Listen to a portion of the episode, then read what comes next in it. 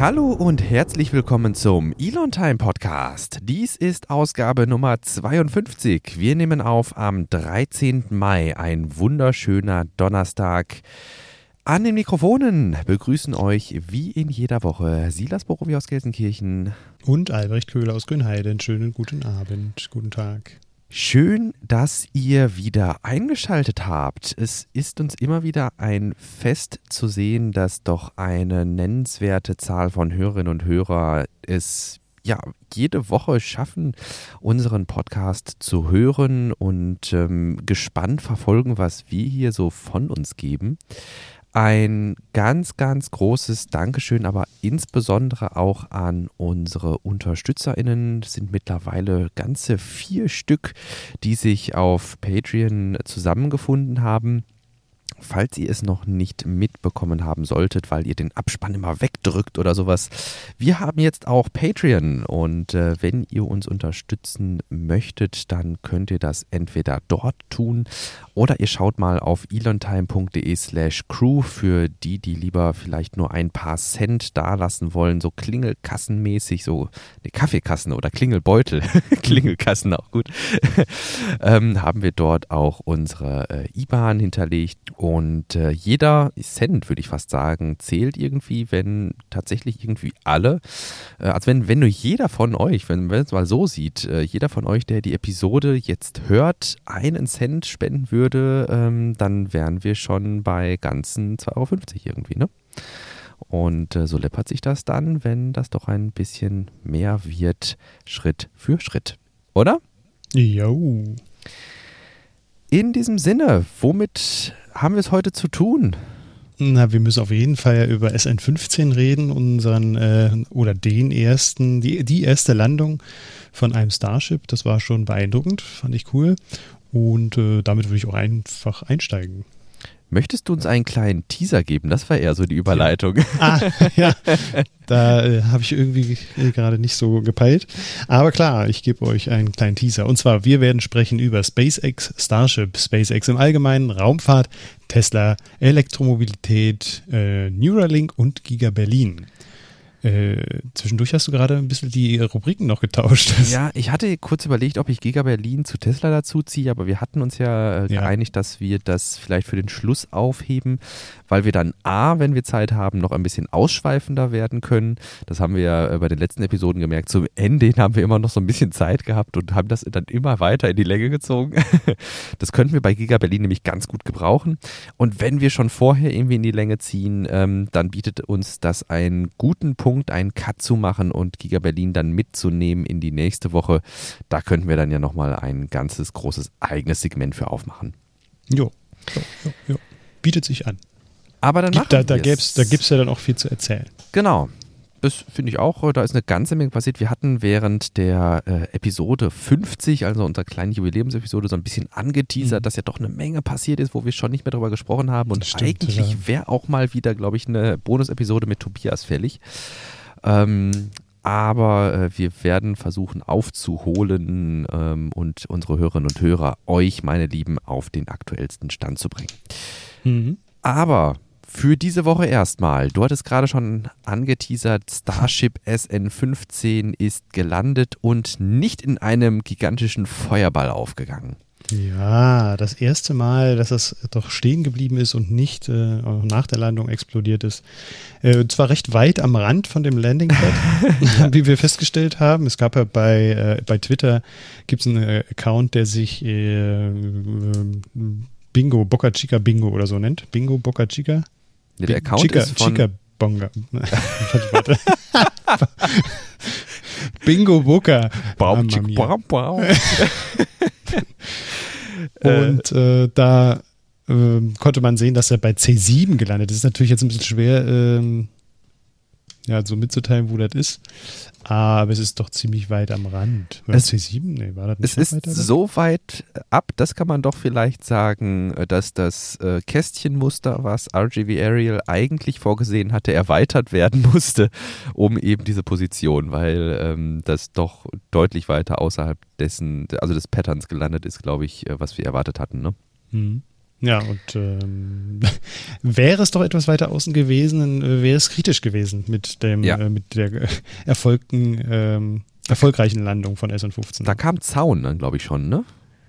Oder? Ja, da kam ein kleiner Abgrund. Ich meine, das Ja. äh, Landingpad, das ist ja auf also Beton und das Mhm. ist irgendwie, man sieht das auf den Fotos, auf den, den Long-Distance-Shots, sieht man dann immer nicht genau, wie hoch das ist, aber das ist, man kann sich vorstellen, dass diese Betonsockel doch eher eine gewisse Höhe hat. Und wenn Ja. dann halt ja irgendwie drei Beine äh, in der Luft schweben, dann äh, hätte es Mhm. auch dazu führen können, dass das Ding umkippt.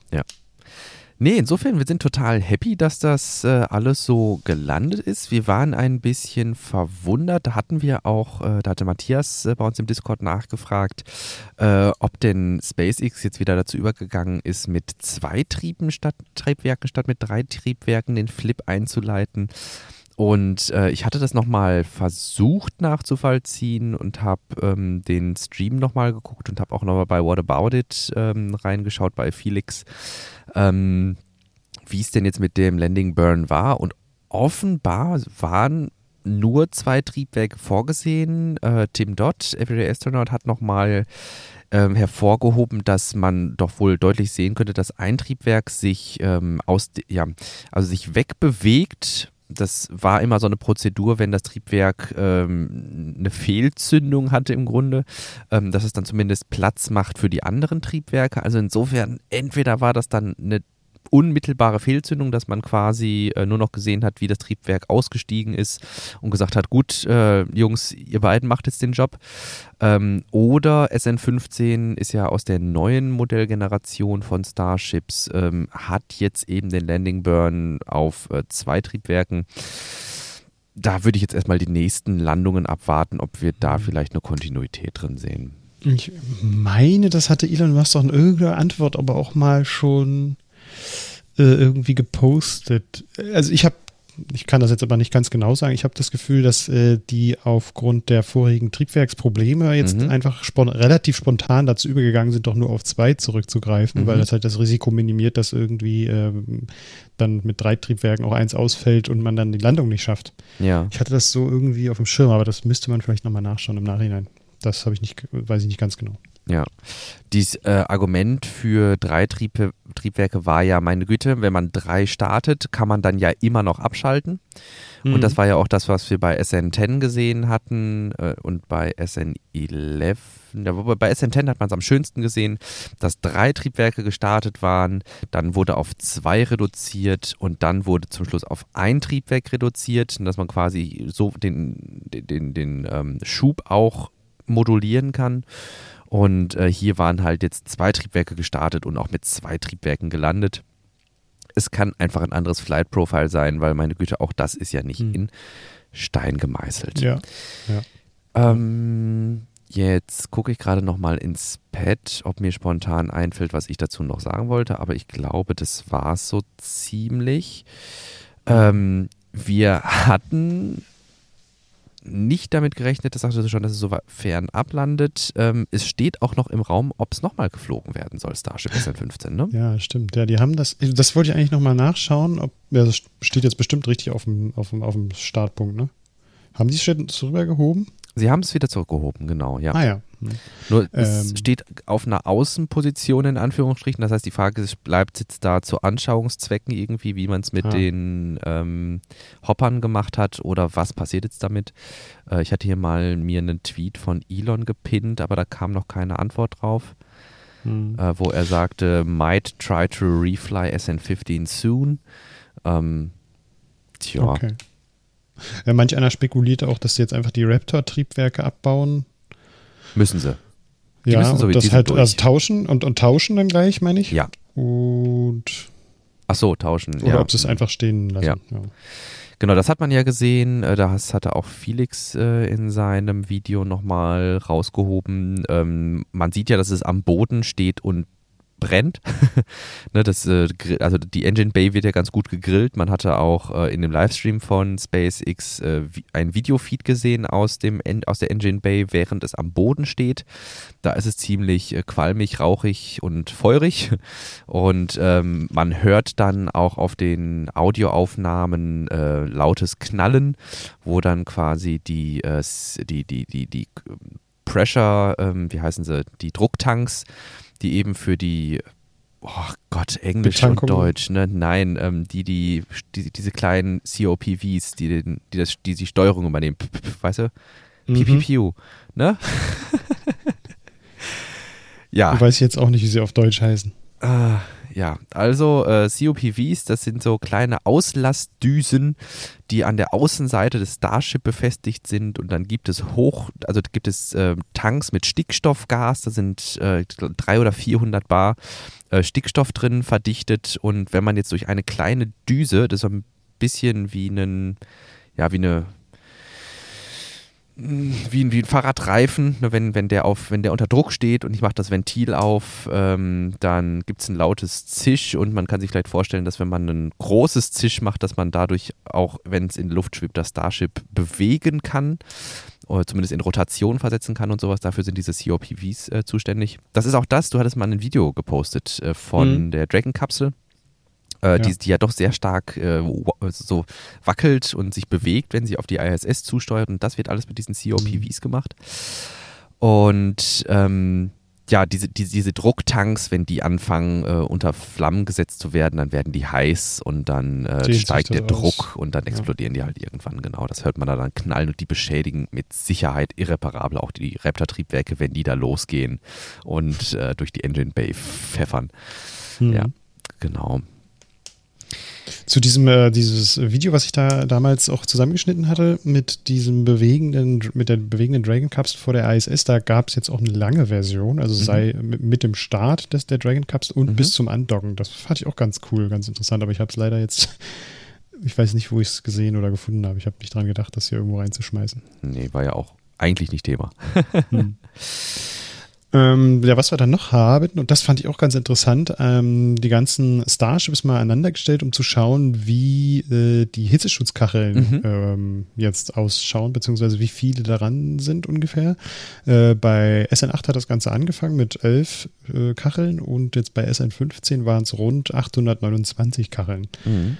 Ähm, fand ich ganz cool, dass das mal so dargestellt war. Ja, man sieht auf jeden Fall, dass die Fläche stetig irgendwie größer wird und mhm. die müssen ja auch langsam. Ne? Also wenn wir äh, Orbital, mhm. Orbital Flights bis, ähm, was war, Ende, Ende Juli oder so, ja, Ende des Jahres geplant sind, ähm, dann ja, dann sollten sie langsam mit Sicherheit auch mal experimentieren, wie das, oder mit größerflächigen, sie experimentieren ja schon ewig lange, ähm, ja, wie das mit der, mit dem Verhalten der ähm, Hitzeschutzkacheln ist, wenn die eben dann auch großflächig ausgerollt werden. Und ähm, ja, insofern wird es Zeit. Hast, hast, du das Bild offen gerade? Äh, Weil ich frage mich, und das sind wahrscheinlich auch Hitzeschutzkacheln, äh, nur halt anders angeordnet. Ähm, da gibt es ja, bei, wenn man es bei SN15 sich jetzt mal anschaut, da gibt es ja diese drei kleinen Punkte. Und äh, ist das sind 15, wahrscheinlich ja. auch Hitzeschutzkacheln. Ja, ja, genau. Nur halt ein bisschen einzeln angesetzt. Wahrscheinlich ja. will man da schauen, wie die Wirkung dann, die Kräftewirkung, Wärmewirkung auf so einzelne Kacheln sind. Genau, aktuell ist es wirklich nur eine Kräftewirkung von außerhalb gewissermaßen. Hm, ja, stimmt. Ne, da geht es ähm, weniger darum zu schauen, wie, was, wie die Hitze aus, äh, aushalten, weil Hitze entwickelt sich einfach nicht so gut. Hm. Ach, so stark bei diesen äh, eher niedrigen Flugtests bis, weiß ich nicht, 10 Kilometer war jetzt, glaube ich, auch nur der letzte, 10, 15 Kilometer. Und ähm, ja, da sind wir eigentlich auch wieder beim Thema unseres Podcasts, so das Originäre. Ne? Elon hat gesagt, wir haben vielleicht bis Ende Juli oder sowas äh, mal Orbital äh, Flights irgendwie und ähm, ja, Elon Time halt. Ich fand äh, da nochmal, das muss ich auch noch auf unserer Homepage äh, aufnehmen, habe ich einen sehr schönen, ähm, so, so, als, so, so als ob Duden-Eintrag gefunden, was denn jetzt Elon Time ist. Und uh, the estimated measure of time to accomplish a task or goal based on the physics first principles Unlimited Ambition and Confidence in Solving Every Emerging Challenge. Und ähm, ja, also quasi die geschätzte Zeit, ein Problem zu lösen, ein, beziehungsweise ein Ziel zu erreichen, unter der Annahme, dass ähm, ja, die Physik erster Ordnung gilt äh, und man unbegrenzte Ambitionen und unbegrenztes Vertrauen da rein hat, dass jede auftretende Herausforderung gelöst werden kann. Und äh, ich glaube, das trifft sie irgendwie ganz gut. Mhm. Also die einfach die das Selbstbewusstsein beziehungsweise die Erwartung, dass man einfach alles mit einem Wisch der Hand, ähm, mit einem Handwink lösen kann. Ähm, da steht oftmals dann die Realität im Weg und wir sehen, dass sich vieles dann auch nach hinten verzögert. Aber ähm, ja, das ist halt Elons Zeitrechnung genannt Elon Time. Wir ja, auch aber lieber so rum als andersrum. Wenn man dann sagt, ja, so in fünf Jahren, ja. Also, da hat man dann irgendwie nicht so, ja. da, da kommt dieser Drive nicht auf, dass mhm. man sagt, boah, geil, irgendwie in fünf Jahren, Mensch, ist ja auch nicht mehr so lange, wenn du sagst, naja, in einem Jahr kriegt man das auf die Reihe, dann ist man doch irgendwie mehr ambitioniert, das irgendwie auch tatsächlich so umzusetzen, als wenn man ja das mhm. doch irgendwie auf die lange Bank schiebt. Da kann man irgendwie kaum noch jemanden mitnehmen, glaube ich. Ja, ich glaube, die motivationale äh, Ebene von Elon Time ist nicht zu unterschätzen. Das sieht man ja auch immer wieder, wenn man dann die E-Mails irgendwie zu lesen bekommt oder wenn, wenn irgendwelche größeren Medienhäuser die E-Mails von Elon zugespielt bekommen, wo dann am Jahresende nochmal darum geworben wird, Leute, jetzt geht es nochmal um die Quartalszahlen, also so, ne? Durch die mhm. Blume natürlich, dürfte er so wahrscheinlich nicht sagen, ähm, haut nochmal ordentlich rein, wir schaffen das und ähm, ich kann mir gut vorstellen, dass wenn man natürlich die Ziele näher steckt, als sie eigentlich sind, dass man dann da äh, umso ambitionierter darauf hinarbeitet. Aber man muss natürlich auch da als Unternehmensführer mit Sicherheit auf so Abnutzungseffekte mhm. äh, Rücksicht nehmen, mhm. dass man die Ziele jetzt nicht notorisch viel zu früh steckt. Aber ich finde, so viele Ziele sind ja auch nicht publik. Das muss man ja dazu sagen. Ne? Also diese, ja. diese intern gesteckten Meilensteine, das ist dann vielleicht auch etwas, was Projektmanagern, die ähm, alt eingesessen in ihrem Beruf vielleicht auch sind und das Ganze dann intern einfach ähm, ja, beaufsichtigen und da die Ziele dann auch vielleicht etwas realistischer stecken, aber trotzdem sich dann vielleicht auch so messen wollen, daran zu sagen, hey, mhm. das wäre doch cool, wenn wir ähm, hier das und das bis da und dahin schaffen würden und zwar bald. Ja, ja aber die, wie wir es auch eben schon sagten, die Realität holt einen dann manchmal ein und ja. da kommen wir im Bereich des äh, Tesla-Bereich auch nochmal dazu sprechen. Genau. Ja, bevor SN15 starten konnte, ähm, hatten wir wieder eine Land Violation, ein Tree Passing, ein unerlaubtes Betreten des Geländes während der Startvorbereitungen. Hm. Ja, gesprochen hatten wir darüber ganz kurz. Ich weiß nicht, in welcher Episode. War das nicht sogar schon vor SN15? Ach so, weil du gerade sagtest, das war bei SN. Also ich hatte angenommen, dass das jetzt bei SN15 nochmal war. Ach so, nee, nee, nee. Das ist, das ging jetzt hier nur um den Typen, der beim, oh. beim letzten SN11 war das. Ja. Beim SN11 dabei ja. äh, da stand, über den wir dann auch schon gesprochen hatten und meinten, boah, voll assi eigentlich. Ja dass er sich da nicht an die Regeln halten kann und damit gefährdet, dass äh, SN11 nicht starten kann. Und ähm, der wird jetzt halt gesucht. Okay. Also, wanted dead or alive. Gewissermaßen, okay. Nee, das äh, ergibt dann auch etwas mehr Sinn. Ähm, es gibt jetzt also eine offizielle ja, Suchmeldung ähm, mhm. vom Cameron County Sheriff's Office ähm, dass eben nach dieser Person gesucht wird. Und wir hatten das damals eher so in die äh, Größenordnung Community Marterpfahl, glaube ich, einsortiert, ne? Hm. Dass wir sagten, ähm, dass diese Person sich, auch wenn sie vielleicht Bilder direkt vor Ort irgendwie liefert, ähm, ja, das mit Sicherheit nicht im Sinne der Community äh, macht, weil die Beobachtung, glaube ich, schon ganz gut ist, äh, der Geschehnis vor Ort. Das ist dann vielleicht eher so ein persönliches Ziel gewesen, da äh, Landfriedensbruch zu begehen und sich neben eine äh, startvorbereitende Rakete zu stellen oder neben eine, ja, ja, mhm. na, wir haben da ausführlich drüber gesprochen ja. und ähm, machen wir nicht und finden wir nicht gut. Und jetzt gibt es eben ein Warrant of Arrest, also eine Suchmitteilung mit dem Ziel, diese Person zu verhaften. Ähm, ja.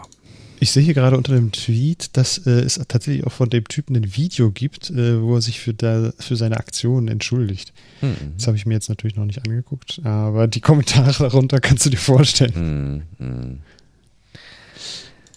Gut. Naja, ist jetzt letzten Endes auch keine große Nachricht wert, aber wir wollten Ja. es mal erwähnt haben, dass sowas nicht nur in der Community als Community-Marterpfahl verfolgt wird, sondern auch strafrechtlich. Genau. Dann hast du noch mit reingeschmissen, das vielleicht äh, eher so als äh, Side Note von Mhm. der Boca Chica Building Site ein sehr nettes Foto. Was haben wir darauf zu sehen? Hm, Ja, wir haben diese ganze Boca Chica Site zu sehen und äh, es gibt ja so eine Kooperation äh, zwischen jemandem, den ich gar nicht, Proki ist es, glaube ich, und äh, RGV Aerial Photography, die ja da immer über das Gelände fliegen und der äh, Typ, der macht dann immer ganz gute äh, Übersichtskarten und benennt die einzelnen Flächen Mhm. und äh, Gebäude da auch. Grafisch ganz nett dargestellt und äh, somit kriegt man dann mal einen Einblick und einen Eindruck, wie groß das Ganze ist und wie die Gebäude da heißen und ähm, ja, das äh, fand ich immer ganz, ganz cool. Weil ich mir fand, die- diese, diese Bilder, wenn die dann äh, Mhm. Bilder schießen, RGV Aerial, Mhm. Aerial Photography, dann konnte ich das immer nicht so richtig Ja, einordnen. ja, Was ja. ist denn das jetzt für ein Gebäude oder dieses hier? Und äh, so ist das äh, eine ganz schöne, schöne Sache. Das war so von der Community immer mal gefordert worden oder Mensch, beschreibt doch, was ihr da auch seht. Und das äh, haben sie jetzt sozusagen nachgereicht mit, dem, mit der Kooperation da. Mhm. Ich muss gestehen, ich blicke seit langem zum ersten Mal wieder auf so ein Luftbild und muss sagen, meine Herren, da ist ein ganz schön großer Komplex entstanden irgendwie, ne? Also da ist ganz schön was los. Äh, viele Fahrzeuge, die da geparkt stehen, viele neue Gebäude, die dazugekommen sind. Ähm, man sieht auch schon eine, ähm, ein Eckchen, wo fleißig mit Baukränen weitere Gebäude gebaut werden. Das ist ja, glaube ich, dann auch die ähm, Propellant äh, Farm. Also es soll ja eigener Kraftstoff dann auch dort hergestellt werden für die ganzen Starships. Ich glaube, die hat nochmal eine eigene äh, Sektion. Also Fuel Production Site, die ist ja einzeln eingestellt, Genau. eingezeichnet. Und was du meinst, ist die Pre-Building Area, ne? Ja, genau. Okay. Ist also das, glaube ich, getrennt voneinander. Okay. Aber dann, ich, ich kann dir aber auch nicht sagen, was die in der Pre-Building Area machen. Ähm, ja, aber ein schöner Überblick äh, erinnert mich so ein bisschen an, ähm, wenn man so in so einem Freilichtmuseum ist oder sowas äh, und dann so eine Übersichtskarte irgendwie hat, welch, wie welches Mhm. Gebäude heißt oder so. Mhm. Ähm, das ist so der Stil und ja, macht eigentlich Lust, da mal hinzufahren irgendwie Ja, und sich das geil, mal genau. anzugucken. Da selber mal drüber zu fliegen. Ja, das auch, ja, meine Güte. Von hier aus, meine Lieben, ich habe die ganze Zeit vergessen, Kapitelmarken zu machen. Ich mache jetzt mal eine. Ähm, kommen wir rüber zu SpaceX im Allgemeinen, verlassen das Starship-Segment und kommen vielleicht mal zu Starlink als erstes. Mhm. Neuer Start. Was, was will man da groß sagen, ne? ja, ein paar mehr Satelliten da oben, eine Bandbreite äh, oder die, die Abdeckung nimmt immer mehr zu. Und ähm, ja. Ja, Und wir haben halt, also es ist ja der zehnte Flug ähm, und der, zehnte Booster, der da wiederverwendet wurde. war das nicht War das der? der 24er, Oh. Starlink 24? Weil das ist Dash 9, also 9. Ich Mhm. gucke gerade mal kurz. Ich könnte mir Okay. vorstellen, dass das bei Starlink 24 der Wann ist, Strich wann ist denn der 10er 25. Booster ist. jetzt, wann ist denn der 10er, gest- äh, 25er jetzt gestartet? War das jetzt erst? Äh, oh, am 4. Mai. Ne, das wird, Ja, dann wird das, nee, dann wird das aber der sein. Dann sind die vielleicht Ja. von 0 annummeriert. Okay. Das heißt, äh, der Booster heißt, ich gucke nochmal gerade, hm. Das ist Block 5 B1049. Und diese B1049 wird dann eben des Boosters Name sein. Und wenn er das erste Mal startet, wird er wahrscheinlich auch nur B1049 heißen. Bei der ersten Wiederverwendung dann B1049-1. Also der wurde neunmal wiederverwendet und flog somit zum zehnten Mal äh, mit einer 61 Tage Refurbishment-Zeit. Und ähm, daran anschließt sich im Grunde ein Artikel, den ich auf Golem gefunden habe, und zwar, dass SpaceX aufgrund auch dieses Wiederverwendungsrekords immer weniger Falcon 9 Raketen bauen muss. Und ähm, dass ein großes Ziel war schon immer, diese Raketen wieder zu verwenden. Und bei zehnmal spricht man eben davon, dass sich das definitiv ohne Zweifel rentiert. Und ähm, ja, von ähm, 800, jetzt gucke ich gerade mal, mhm. ähm, hier ist die Rede von zwei Raketenstufen. Ne, zum neuen zusammen allein diese beiden Raketenstufen. 835 von, ja genau, ne, das sind ja dann im Grunde zehnmal, haben wir 60 Satelliten. Das sind äh, knapp 600 Satelliten, die dann damit ins All geschossen wurden. Ist schon ordentlich. Hm. Ne? Genau, B10 51 und B10 49 haben 835 von 1600 Satelliten gestartet. Ich finde jetzt aber gerade nicht mehr, da stand hier glaube ich auch drin, wie viele Missionen SpaceX insgesamt mit wiederverwendbaren und ich meine, dass sie jetzt auch mehr wiederverwendet geflogen sind schon mhm. als mit neun, genau. Mhm. Jo, die Raketenstufe wurde in der Planung für 100 Flüge ausgelegt. Ja. Wir sind Krass. gespannt. Wenn das so weitergeht, äh, wird keiner mehr einen Zweifel haben, dass das ein Konzept ist, äh, was sich dann auch bei anderen Raketenherstellern oder Betreibern von ähm, ja, Orbit, Orbital Launch Facilities irgendwie etablieren muss. Ähm, ich glaube, ansonsten katapultiert man sich schneller aus dem Wettbewerb, als man gucken kann. Ne? Hm. Ja, das stimmt. Was haben wir noch? Also im äh, Bereich SpaceX, äh, Starlink erstmal nichts weiter. Mhm. Dann kommen wir äh, zum allgemeinen, zur allgemeinen Rubrik Raumfahrt. Und ähm, da haben wir Tianhe 1, Long March 5B. Genau. Das ist ein alter Schinken. Ähm, da haben wir während der letzten Episode schon drüber gesprochen, dass China ja den ersten Teil ihrer Raumstation, ihrer neuen Raumstation gestartet haben und ähm, wir davon ausgegangen sind, das war vielleicht ist noch so eine kleine Korrektur zum, zu dem, was wir beim letzten Mal sagten. Ich weiß nicht, ob du dich noch erinnerst. Ich habe beim mhm. Durchhören ähm, nochmal drauf geachtet. Wir sagten beim letzten Mal, dass wir nicht davon ausgehen, dass es Absicht war, die Raketenstufe ähm, unkontrolliert zurück zur Erde zu bringen, in Anführungsstrichen. Und worüber wir auch gesprochen hatten, äh, wir waren uns nicht sicher, ob das eine zweistufige Rakete ist. Weil mich wunderte eben, dass äh, die Masse, von der wir da sprachen, waren es 22 Tonnen? 20, 20, 20 Tonnen waren. Und äh, für, eine, für eine zweite Stufe wäre das schon ziemlich viel gewesen. Da können wir nun mit zwei Informationen glänzen, die wir mehr haben als beim letzten Mal. Information hm. 1 aus technischer Sicht ist es so, dass es keine zweite Stufe gibt, sondern man kann sich das vorstellen wie eine Mittelrakete, eine Center Stage, an die drei Booster montiert sind.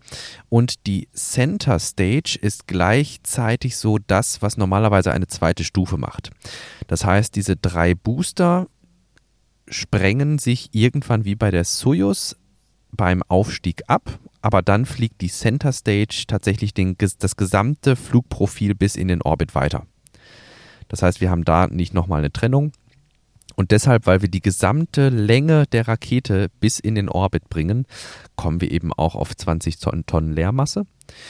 Und äh, die Annahme, dass äh, China einen Plan hatte, diese Center Stage zurückzubringen im besten Fall, der war schlicht falsch. Also China hatte zu keinem Zeitpunkt die Absicht, einen kontrollierten Absturz herbeizuführen. Ähm, ja, und insofern ist das Ganze mehr als unglücklich und es gab nochmal einen Appell diverser Regulierungsbehörden und ja, auch der Scientific Community bzw. der beobachtenden Community, dass China doch endlich mal, war auch ein Appell von Scott Manley, äh, dafür sorgen sollte, ähm, dass diese Center Stages kontrolliert zum Absturz gebracht werden können.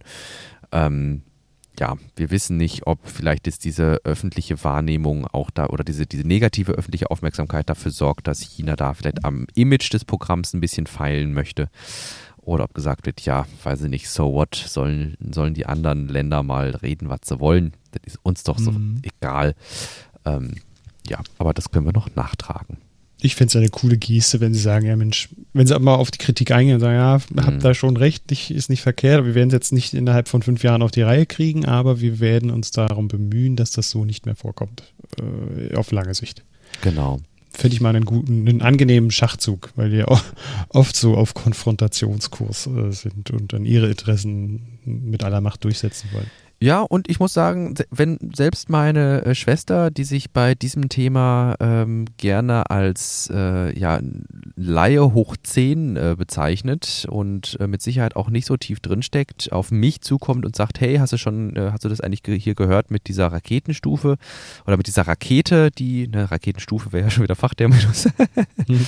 ne, mit dieser Rakete, die da irgendwo äh, abstürzen soll, ähm, dann, dann hat das mit Sicherheit eine breite mediale äh, Aufmerksamkeit bekommen. Mhm. Und ähm, wir können natürlich jetzt auch schon sagen, das konnten wir beim letzten Mal auch nicht sagen ähm, oder wusste es noch nicht, dass sie eben über unbewohntem Gebiet ins Meer gestürzt ist.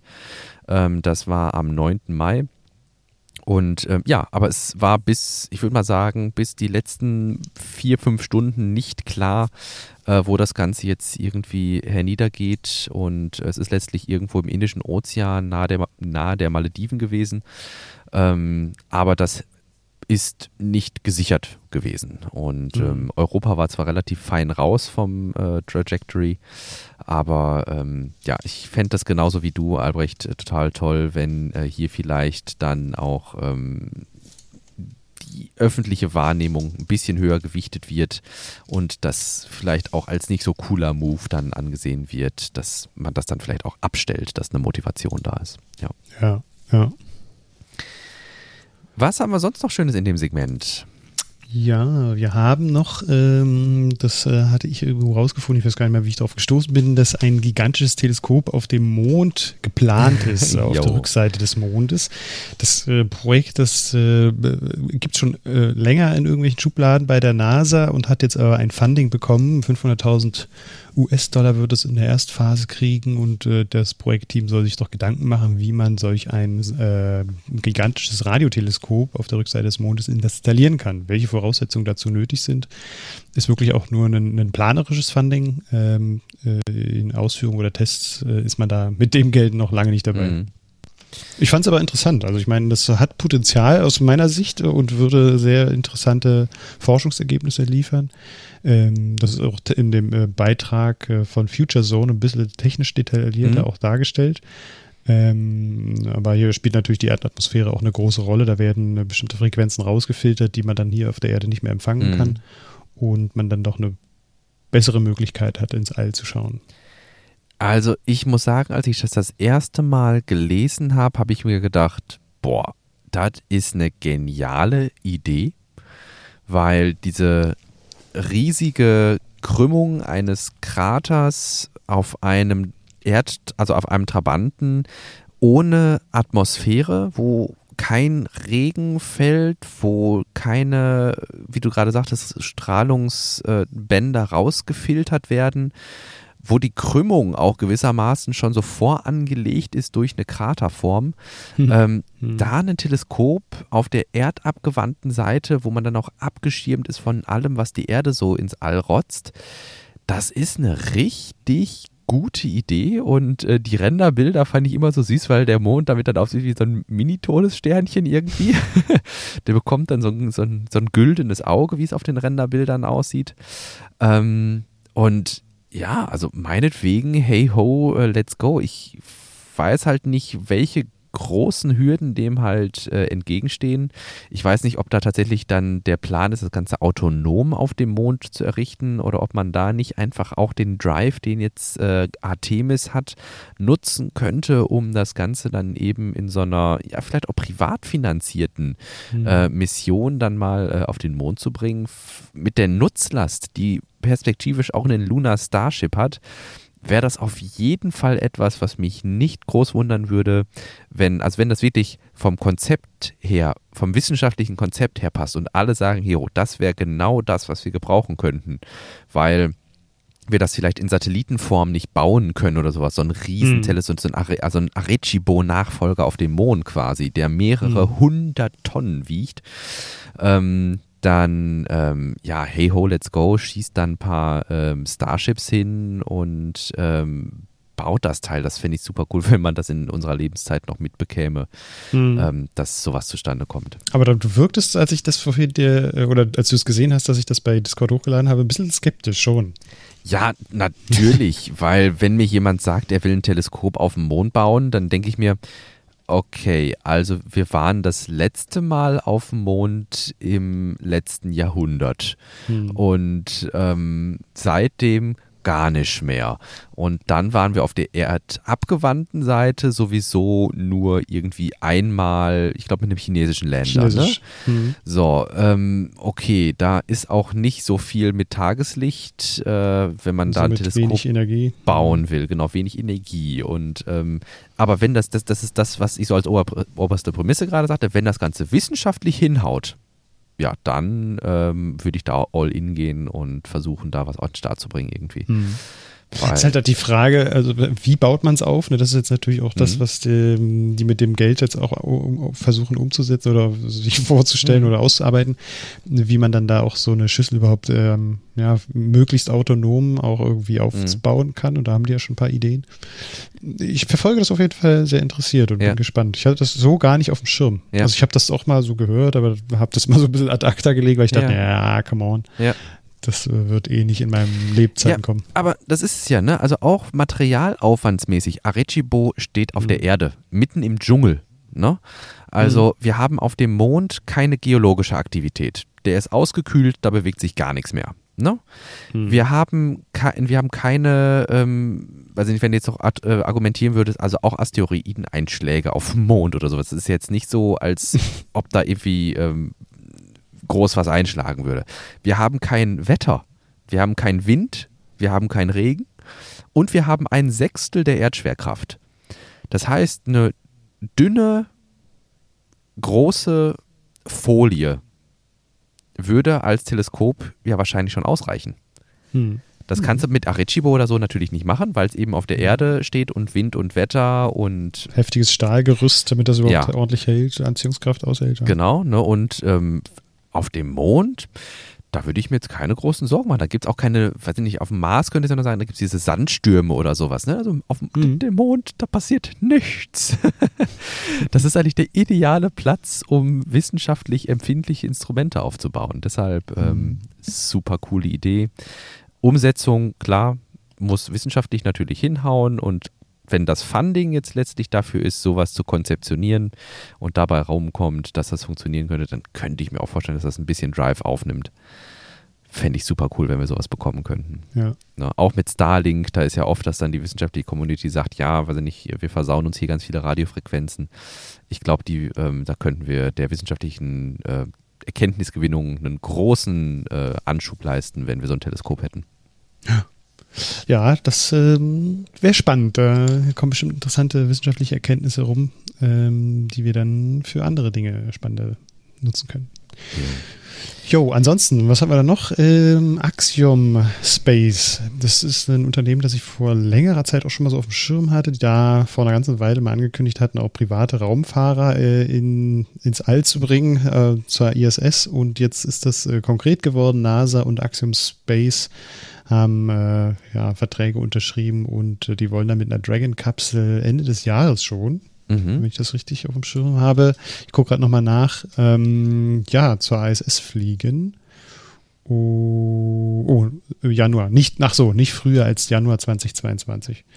Ja, und dort dann äh, eine private Crew auf der ISS äh, stationieren ist schon bekannt, ähm, da, ich weiß nicht, ob du dich da reingefuchst hast, das wäre vielleicht auch was, wo wir uns mal reinfuchsen müssten. Ähm, mhm. Die Astronauten, die jetzt eben im Staatsauftrag an Bord der ISS sind, werden ja eingebunden in diese ganze wissenschaftliche Forschung mhm. und sowas und bekommen ja, also nehmen ja im Grunde auch den gesamten Forschungsbereich platzmäßig ein. Ne? Also die haben da mhm. ihre Gerätschaften, die haben ihre Compartments, wo die Sachen verstauen. Ähm, finanziell, klar, Axiom wird dann natürlich den Aufenthalt an Bord dieses staatlichen Vehikels, der ISS, bezahlen. Aber ähm, da sind dann vielleicht auch Schlafplätze und Essen, tralala mit drin. Ähm, aber was sollen die da oben machen? Weißt du das? Hm. Ja, das versuche ich jetzt auch gerade rauszubekommen. Ich, sehe ich jetzt hier nicht so. Ähm, auf jeden Fall wollen die jetzt im Sommer erst anfangen, halt die Teams oder das Team, das steht ja auch schon fest, mhm. ähm, auf die Mission vorzubereiten. Das halte ich halt für ziemlich wenig Zeit. Also kann ich mir nicht vorstellen, dass sie dann auch da in die wissenschaftlichen äh, Instrumente mit eingewiesen werden. Dann aber ist die Frage natürlich, äh, was sie dann da machen. Und ähm, ja, es könnte ja im ersten Flug äh, AX1 heißt sie ja, eine Axiom Space mhm. 1. Äh, vielleicht ist das auch erstmal so ein Proof of Concept. Ne? Also mhm. wir können Leute da hochbringen, privat finanziert, können die da übernachten lassen, schlafen, äh, übernachten und schlafen, ja genau, übernachten lassen, äh, wohnen lassen, essen lassen. Und ähm, vielleicht koppelt man das dann in einem weiteren Mission an eigene Forschung, könnte ich mir noch vorstellen, ja, ich, ne? ja, dass man ich, Sachen ja, mitbringt. Ja, stimmt. Also ich lese hier gerade, äh, dass NASA, und das hatte ich gar nicht so auf dem Schirm, im Januar 2020 Axiom Space auch äh, dazu beauftragt hat, da auch so eine äh, Commercial Habitable, Habitable Module zu installieren. Ah, okay. An der International Space Station. Äh, das äh, im späten, äh, spät 2024. Mhm. Und da kann ich mir vorstellen, dass sie dann halt da auch eine eigene Sektion haben, wo sie dann äh, Forschung durchführen können von anderen, äh, vielleicht auch von Unternehmen, die mhm. sich dann da bewerben. Mhm. Und äh, ja, dass das jetzt erstmal so langsam ins Rollen kommt. So ein kommerzielles Habitat, so schön mit mhm. Eichenholzpanelen und, Mess und Messinglampen. Genau. genau. ja, okay, cool. Ähm, ja, aber das fände ich nochmal, da gucke ich mal, ob ich dran denke, das zu recherchieren, ähm, weil gerade diese Perspektive eigene Forschung, wenn die die mitbringen sollten, ähm, da wäre ja auch die Frage, sind die vielleicht per Vertrag sogar verpflichtet, die Ergebnisse mit der NASA zu teilen oder dürfen die so wirklich im hm. vollkommen stillen Kämmerchen arbeiten, weißt du? Mhm. So dann ein mhm. eigenes Modul irgendwie und dann müssen sie da auch immer die Tür abschließen, damit da bloß kein Astronaut reinguckt, weil das irgendwie geheime, was weiß ich nicht, was Forschung ist oder sowas. Ne? Mhm. Ähm, aber so, sowas ja, spielt ja letztlich auch mit rein. Ne? Also hat man dann bilden sich oh, auch sozial. Puh, jetzt platzt mir gerade der Kopf. Na, auch wenn du, wenn du als Astronauten, du bist ja eigentlich eine Crew, ne? Und dann kommen da Leute mit an Bord, die vielleicht jetzt nichts mhm. mit deiner Forschung zu tun haben. Ja, wie gehst du mit denen um? Sind das, das ist auch in der Serie, die ich immer wieder erwähne, Mars, ne? Mhm. Da kommen dann ja auch irgendwann die privaten äh, Anbieter äh, auf, den, äh, auf den Mars, um da Sachen abzubauen. Und dann, ja, wie ist die Interaktion zwischen denen? Ne? Also sind die mhm. Kollegen untereinander oder gehen die sich aus dem irgendwie? Weg? Genau, mhm. sind die sogar vielleicht so Konkurrenz, weil die wissen, ja, wir müssen hier mit unseren staatlichen Forschungsgeldern, aber die können mit viel größeren äh, privaten Forschungsbudgets irgendwie forschen, an viel definierteren und kleinen Problemen vielleicht auch oder so. Oh, richtig spannend. mhm. Ja. Naja, also sie schreiben ja hier, äh, was deren Expertise ist. Also deren Expertise ist die äh, NASA-Erfahrung mit kommerziellen, mit kommerzielle, kommerzieller Agilität um, ja, zu kombinieren, um noch niedrige Preise anbieten zu können und ähm, flexiblere Lösungen. Ja, aber fingers crossed, dass der Austausch in beide Richtungen stattfindet, ne? Mhm. Und nicht, dass die ja. im Grunde so davon profitieren, dass jetzt da die ISS in der Luft ist und die sich mhm. denken, jo, so, schön, dass ihr die Vorarbeit geleistet habt, ne? schön, dass ihr die Pionierarbeit äh, mhm. gemacht habt. Ähm, wir machen dann mal weiter. Hm. Ja, das glaube ich nicht, das glaube ich nicht. Cool, ich glaube, ja. dann sind wir durch den Space-Block hier auch ziemlich durch, ne? Hm. Sollen wir von hier aus rüber zu äh, Tesla? Ja, ja, ja. Lass uns das machen. Dann kommen wir zum nächsten Thema. Und ein bisschen überraschend eigentlich. Ja, ein bisschen überraschend. Ähm, wir hatten in der letzten Woche darüber berichtet, nein, war es in der letzten oder vorletzten, ich bin mir nicht mehr sicher, vielleicht war es auch Episode 49, ähm, dass man bei Tesla, ich meine, es war 49, nun mit Bitcoin sein Tesla bezahlen kann. Das geht jetzt nicht mehr. Ja, eigenartig eigentlich. Wir, hatten in der Pre-Show darüber gesprochen, dass äh, man doch eigentlich, wenn man äh, ja, sowas ansagt, dann sich genau überlegt, ob man das für richtig hält. Und äh, damals kam ja relativ schnell auch schon die Bedenken, dass äh, ja mit Bitcoin äh, da auch groß zu investieren, dass ja auch für die Umwelt eigentlich eine größere Belastung ist. Und das ist jetzt ja auch der Grund, warum man da sich wieder zurückzieht und äh, das Bezahlen per Bitcoin jetzt bei Tesla nicht mehr möglich ist. Ich muss mich korrigieren, es war tatsächlich Episode 45 schon, wo, als wir darüber berichteten, am 29. März. Hm. Ui, so schnell vergeht die Zeit. Ähm, ja, und eigentlich ist es O-Ton das, was wir in dieser Episode gesagt hatten, nämlich in Episode 45, dass ähm, es mit Sicherheit dem Image von Tesla als ähm, Nachhaltigkeitsunternehmen oder als Unternehmen, das sich einer nachhaltigen Zukunft verschrieben hat, ist vielleicht besser ausgedrückt. Mhm ähm, ja, dem Image entgegensteht. Wenn man nun Zahlungen in Bitcoin anbietet und äh, Bitcoin sowieso jetzt einfach mal das denkbar schlechteste aller Kryptowährungszahlungsmittel ist, um ähm, Zahlungen in höher, höherer Stückzahl abzuwickeln. Wir hatten damals auf die Limitierungen pro Stunde ähm, mhm ähm, hingedeutet, die es eben bei Bitcoin gibt, weil man gar nicht so schnell diese ähm, Transaktion beglaubigen kann, wenn hohes Volumen, also nicht Transaktionsvolumen, sondern viele Transaktionen da sind.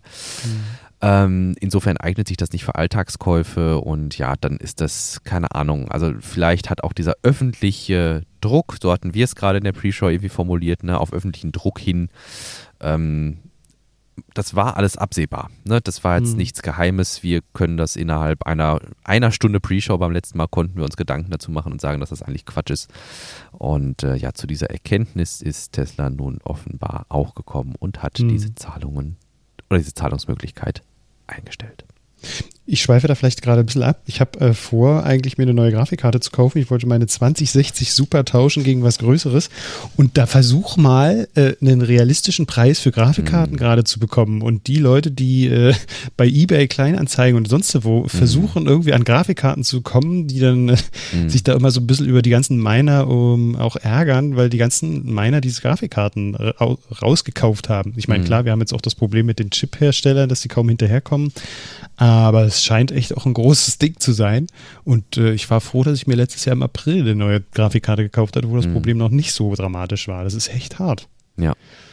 Und jetzt ist ja äh, Bitcoin beispielsweise eine sehr rechenintensive. Ja, ja genau, Geschichte, darauf wollte ich eigentlich hinaus. Ja. Ähm, das eben dazu führt, dass Grafikkarten, die ja eben am effizientesten rechnen, die sind trotzdem unfassbar stromhungrig. Also die Grafikkarte ist das, was in eurem Computer den meisten Strom frisst. Ähm, zumindest wenn ihr eine dezidierte Grafikkarte habt. Mhm. Ähm, ja, aber das ist halt, den steht dem Image entgegen. Es gibt auch Kryptowährungen, äh, die beispielsweise sehr speicherplatzlastig sind, also nicht rechenintensiv, sondern die brauchen einfach viel, viele, viele Terabytes an Speicher. Äh, das heißt, der Festplattenmarkt ist gerade auch äh, ins Schwimmen gekommen. Es gibt da irgendwie eine neue Kryptowährung, die jetzt da auch geschürft wird, eben auf Speicherplatz. Ähm, ja, aber meiner Meinung nach ist das nicht nur, also Kryptowährung, ja. Boah, das war, ja, ne, ich habe über die verschiedenen Diskussionen heute am Vatertagstisch schon berichtet und Kryptowährung gehörten tatsächlich auch dazu und ähm, ja, ich, wir, wir waren uns am Ende nicht einig, ob das Ganze nur ein riesengroßer Verschleuderung von Ressourcen unter dem Deckmantel der des Datenschutzes, also im Grunde ist es ja eine datensparsame Währung. Das ist ja immer so das Argument bei Kryptowährungen, die sind datensparsam und man kann die ohne eine Zentralbank abwickeln. Und sind sicher, also. Vor was? Na, vor, äh, vor Veränderungen. Also Informationsveränderungen kannst du ja da so nicht äh, stattfinden lassen. Also wenn du jetzt irgendwie eine Information hast, die kannst du halt dadurch, dass es unterschiedliche Server gibt, die das auch immer checken, ob die Information so stimmt, ja dann auch nur schwer komprimieren. Aber würdest du sagen, die Mainframes unserer Zentralbanken sind unsicher? Also mir sind jetzt keine größeren Vorfälle ja. bekannt, wo da Transaktionen verloren gegangen sind mhm. oder äh, zu viel gebucht wurden oder ähnliches. Ich glaube, da haben die schon ziemlich, ganz, ziemlich gut den Finger drauf. Mhm. Ähm, was es halt ist, es ist halt alles, man, man ist in gewisser Weise gläsern und man weiß, von wo nach wo Geld fließt. Mhm. Wenn du sowas verhindern möchtest, weil du eben so ne, in diesem Datenschutz-Apostel-Modus bist, äh, dann kann ich das gut nachvollziehen, dass man bei Kryptowährungen ist. Ähm, ansonsten, in, das ist ja immer zentrale Architektur, Architekturen, die zentral aufgebaut sind, die sind energetisch und ressourcensparsam ne, energetisch optimal und ressourcensparsam. Mhm. Und wenn ich jetzt anfange, irgendwie ähm, ja, solche dezentralen Sachen, auch das Internet als solches, als dezentrale Variante, ist ja unfassbar ineffizient. Ähm, wenn ich so an Torrent zum Beispiel denke, mhm. ne, also dieses Torrent-Netzwerke, äh, die sind ja dadurch einfach ineffizient, dass perspektivisch ganz viele Computer laufen müssten, statt mhm. irgendwo einen großen, effizient gekühlten Server stehen zu haben, von dem die Streams abgerufen werden. Ähm, ja, und von daher weiß ich nicht. Also ähm, ich bin da zwiegespalten. Ich kann beide Seiten äh, sehr gut nachvollziehen. Ähm, wenn man sich so staatlicher Regulierung entziehen möchte, ist das mit Sicherheit eine Möglichkeit, auch damit zu feilschen im Grunde, also darauf zu wetten, dass da Kurse steigen und fallen. Das ist ja dann nochmal eine andere Sache. Aber ja. Ich ja. glaube, wir waren bei der, beim, beim letzten Mal auch darauf eingegangen, dass es so riesige Serverfarmen gibt, die in Indien stehen, äh Quatsch, in, äh, im Iran stehen und so, weil da der, der äh, Strompreis China auch so auch, niedrig ne? ist. Und China, ja. Genau, aber das ist halt ein, das ist, die sind halt einfach nur ein Knoten, ein Node in diesem Netzwerk, mhm. ne? Und teilen sich letztlich gleichberechtigt. Sie sind zwar ein sehr wir könnten vielleicht großer Knoten, ne? ein mächtiger Knoten unter Umständen, aber sie sind halt eben nur ein Knoten. Und äh, insofern ähm, beglaubigen sie diese Transaktionen und verbrauchen dafür viel Strom. Und auch wenn man jetzt von Speicherplatz ausgeht, dann kann man sagen, ja gut, äh, Festplatten, wenn die im Standby sind, dann verbrauchen die ja nichts. Aber meine Güte, die muss man, die muss man auch herstellen. Hm. Ne? Und wenn ich da Petabytes an Daten irgendwie äh, ablege auf Festplatten, die dann irgendwo im Standby ähm, einfach nur rödeln, dann ähm, gibt es mit Sicherheit auch, äh, die, die würden vielleicht bei uns im Computer sinnvolleren Einsatz finden. Hm. Mhm. Und insofern, ja, bin ich noch nicht so richtig ähm, auf den Geschmack von Kryptowährungen gekommen, was da das Totschlagargument sein soll. Mhm. Warum die viel besser sein sollen, wenn ihr da Kenntnisse habt, dann haut uns vielleicht gern mal ähm, per, ja, per, per Mail oder auf Twitter an. post.elontime.de wäre da die E-Mail-Adresse. Ansonsten elontime Podcast auf Twitter suchen, da findet ihr uns und vielleicht habt ihr Lust, wenn ihr euch mit dem Thema auskennt, was denn jetzt das besonders Tolle an Kryptowährungen ist, was eine Zentralbank nicht leisten kann. Jetzt, war, jetzt haben wir doch äh, mehr ausgeholt, als ich eigentlich äh, gedacht habe. Wir sind ja ein bisschen zeitlich äh, knappig. Ja, sieben Minuten deswegen, haben wir noch.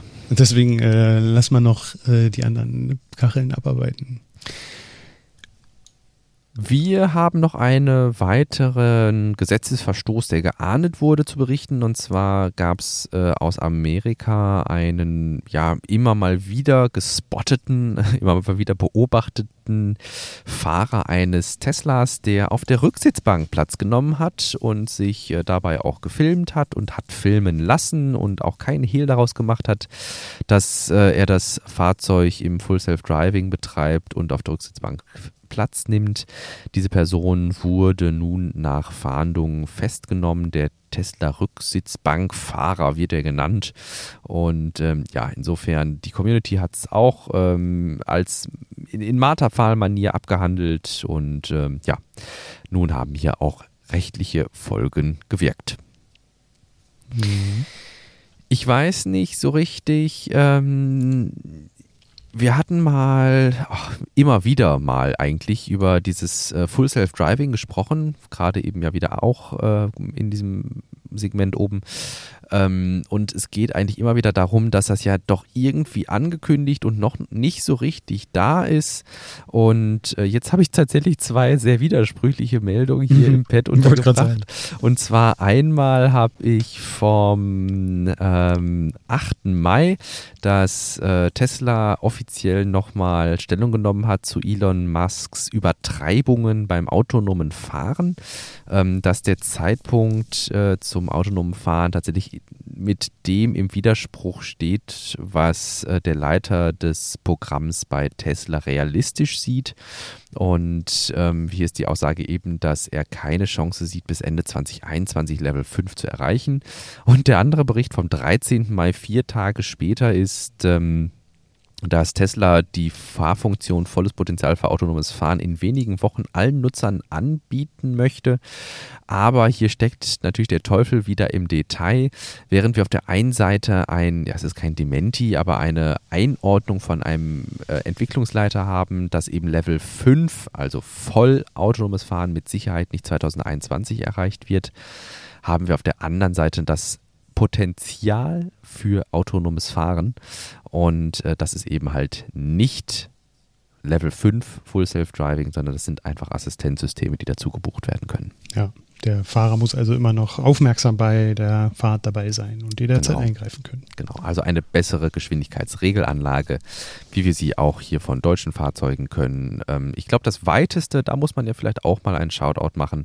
Ich glaube, so das weiteste, wo wir mit Full Self-Driving sind, das haben wir aktuell bei Mercedes. Da gibt es zertifizierten Staupiloten, äh, der wirklich vollautonom bei Stau-Stop-and-Go-Geschwindigkeiten navigiert. Und ähm, das ist auch so in Papierform klar. Weißt du, ich meine? Ja. Genau. Aber Da gibt es keine rechtlichen Bedenken, wenn da Genau. irgendwas passiert, das ist abgedeckt. genau, richtig. Was haben wir noch Schönes? Äh, Wir haben noch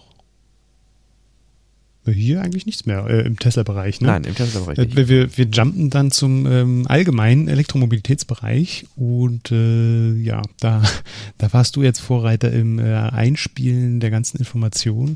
Ich kann ja auch nur die Überschrift vorlesen, aber das halte ich für ziemlich wichtig, dass endlich auch mal die Ladesäulen nur mit Kartenzahlungen äh, oder nicht nur, aber auch mit Kartenzahlungen möglich sind, weil das fand ich immer irgendwie ein bisschen anstrengend, äh, wenn man dann mal ein paar Berichte gelesen hat, wo dann die Leute ständig irgendwelche Karten zücken müssen, ähm, je nachdem an welcher Ladesäule sie da stehen, ähm, ist das auf jeden Fall eine Erleichterung, wenn das auch äh, gezwungenermaßen mit Karte zu bezahlen sein muss.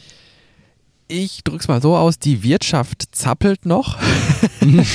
die wehren sich äh, mit Händen und Füßen, mit allen Flossen irgendwie dagegen. Ähm, ge ja, Hintergrund ist eben die neue Ladesäulenverordnung, die am 12. Mai vom Bundeskabinett beschlossen wurde.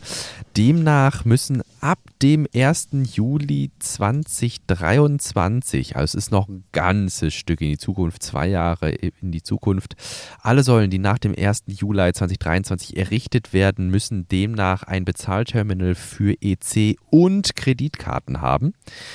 Ähm, das ist zumindest, wie es die Ladesäulenverordnung vorsieht. Ähm, es wird durchaus kontrovers betrachtet, ähm, weil dies natürlich auch eine gewisse zusätzliche Komplexität zu den Ladesäulen hinzufügt und äh, man sich doch super sicher fühlt hier mit diesen NFC-Geschichten, aber ich denke auch, dass das nicht unpraktisch wäre, gerade wenn man sich jetzt nicht irgendwie auf diese EC-Geschichte äh, beschränkt oder Giro, wie es ja eigentlich heißt, äh, Giro Pay beschränkt, sondern auch Kreditkarten annimmt, dann hat Mhm. man vor allem auch die internationale Kundschaft dabei. Mhm.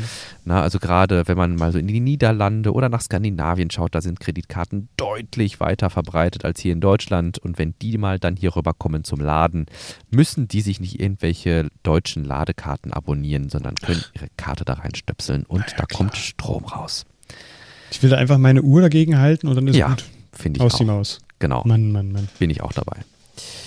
Ja, dann äh, NIO ES8 Europastart in Norwegen. NIO, ein chinesischer Elektrofahrzeuganbieter, soll bald in Europa starten. Wir sind gespannt, wer da den Service übernehmen soll.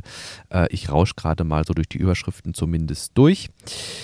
Dann Elektroautos. Wir hatten die Nachfrage von Matthias auch nochmal, ähm, wie groß denn wohl das Interesse an Elektroautos im Allgemeinen ist in Deutschland und in Europa. Und ich hatte gefunden, dass in Europa wohl etwa 70 Prozent der äh, Verbraucherinnen und Verbraucher bzw. der VerbrennerfahrerInnen äh, überlegen, sich ein Elektroauto zuzulegen. In Deutschland waren es je nach Studie, die man liest, etwa 40.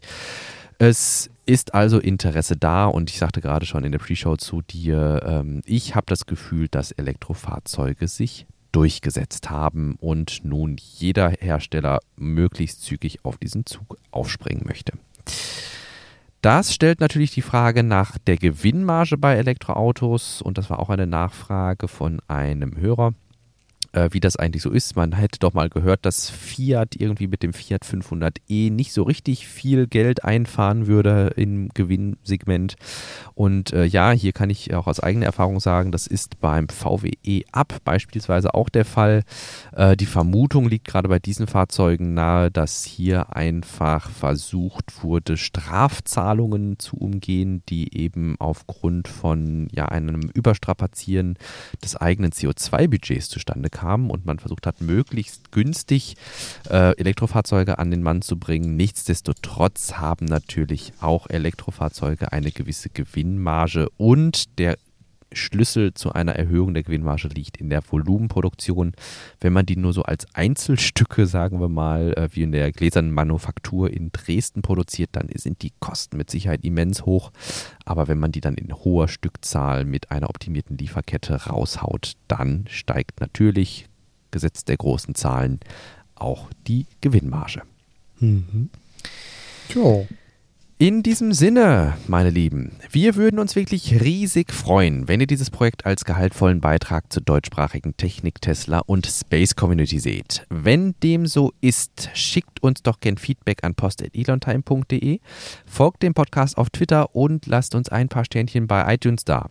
Viel wichtiger ist allerdings, wenn euch der Podcast gefällt, dann empfehlt ihn doch gern weiter. Wir würden uns wirklich sehr freuen, auch eure Bekannten, die ihr vielleicht so einschätzt, dass denen das Thema legen könnte, auf uns verweist, damit wir auch diese mit unseren Neuigkeiten beglücken können. Mitreißen. Mitreißen. Viel schöner, genau. Mhm. Mitreißen können. In diesem Sinne, wir hören uns in der kommenden Woche wieder.